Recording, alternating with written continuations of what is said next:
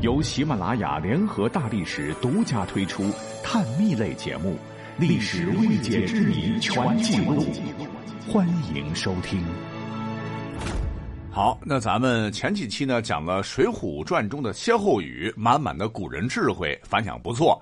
咱们本期呢就加更一期，以享听友。我们上次呢讲了书中三位主角的故事，分别是鲁智深、武松和宋江。其实啊，他们书中的歇后语很多，如宋公明怒杀阎婆惜这段，确实是被逼急了。因为这个贼婆娘当时拿着晁盖给宋江的亲笔信要挟敲诈。听闻宋江说没金子，阎婆惜撇着嘴，这话却是放屁。做工的哪个猫不吃惊？阎罗王面前须眉放回的鬼，这一下彻底激怒了宋江。兔子急了也咬人呐！咔嚓一刀，白刀子进去，红刀子出来，结果了这厮性命。而阎罗王面前须眉放回的鬼，意思就是在阎王面前，鬼是无法逃脱的，来比喻贪婪的人不可能放弃到手的财物。那么再说一个，就是书接上回啊，这个武松忙完差事回家一看，大哥竟暴亡被火化，最后一面也没见着，悲痛欲绝之际，觉得这个人啊不明不白的没了，肯定有猫腻，就摆下一席的酒席。打着祭奠大哥、答谢各位的名义，请左邻右舍来。其实大家伙挺矛盾的，一个是武松打虎英雄，谁敢不来？二来呢，西门庆也不是好惹的，谁敢说出实情得扒层皮呀？其中呢，这个对面有位卖冷酒的这个胡正清，哈，也被武松拖了过来。席间呢，胡正清喝了三杯酒就要起身，武松道：“去不得。”既来到此，便忙也坐一坐。那胡正清心头啊，十五个吊桶打水，七上八下，暗暗的寻思道：“既是好意请我们吃酒，如何却这般相待，不许人动身？”只得坐下。哎，这个心头啊，十五个吊桶打水，七上八下，就是形容人的心情啊，忐忑不安。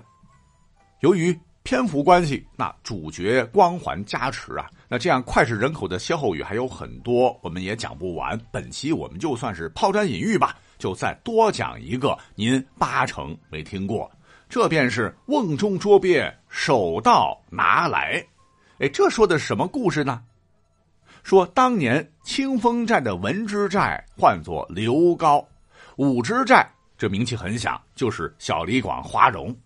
说刘高这家伙可不是善类，因无甚本事，自从到任就不讲江湖规矩，什么诈骗呐、杀人越货呀、乱行法度，无所不为，非常令花荣不齿。刚讲到这个宋江不是杀了阎婆惜吗？落了难，先奔了柴进，拿着柴大官人的这个推荐信，宋江欲投奔清风寨的花荣，结果半道上被强盗捉获。谁知强盗之主啊，乃是清风山的矮脚虎王英。本来是想剖了宋江的心肝做酒引子啊，得知这乃是及时雨宋江哥哥王久仰其名啊，设宴压惊。没想到中途自个儿却悄然离去，为啥呢？因为这个色胚出身的王英，竟然劫了清风寨寨主刘高之妻刘夫人，想带回房中取乐。宋江认为这不是好汉所为。又因此女子啊乃是花荣同僚的妻子，就劝王英啊将其放走，并许诺将来为他做媒。王英虽不满，但无奈燕顺呢背着他放了人。当时这个刘夫人一看获救哈，当时激动的不行，忙称宋江为大王。宋江赶忙解释说，自个可不是山寨里的什么大王，乃是郓城县的客人。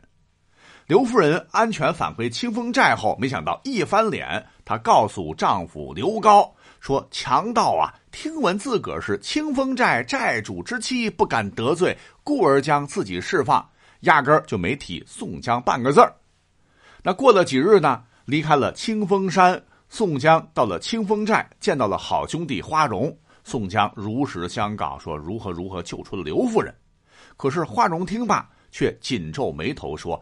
兄长恐怕是救错了人。果然，元宵佳节时，宋江看灯时，竟被刘夫人认出。这个妇人恶毒，二话不说，让这个刘高将宋江抓获，诬陷宋江说就是他把我抢上山，欲行非礼之事，他就是那个山大王。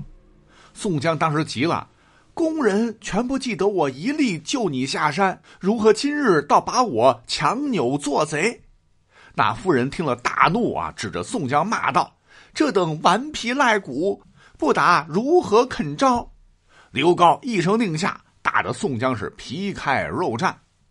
刘高啊也狠毒，私下通报青州慕容知府，想借力打力，消灭另一个山头势力。哎，主动要求官家派人前来押解山大王令公。当时的慕容知府就派麾下兵马都监，也就是后来梁山好汉之一的镇三山黄信前来接应。这个黄信说起来智商可以啊，又忽悠刘高置酒设计要擒小李广、花荣。刘高为拔肉中刺，早就两人不和了，那也是高兴坏了。听黄信如此这般，如此这般，刘高喝彩道：“还是相公高见，此计都是瓮中捉鳖，手到拿来也。”于是乎呢，就给花荣来了个鸿门宴，灌酒几轮，趁着晕乎。刀斧手咔咔一哄而上，将花荣捆了个结结实实。哎，不过呢，花荣命大，幸运逃脱，起兵造反，最终将这刘高用刀剜心而死。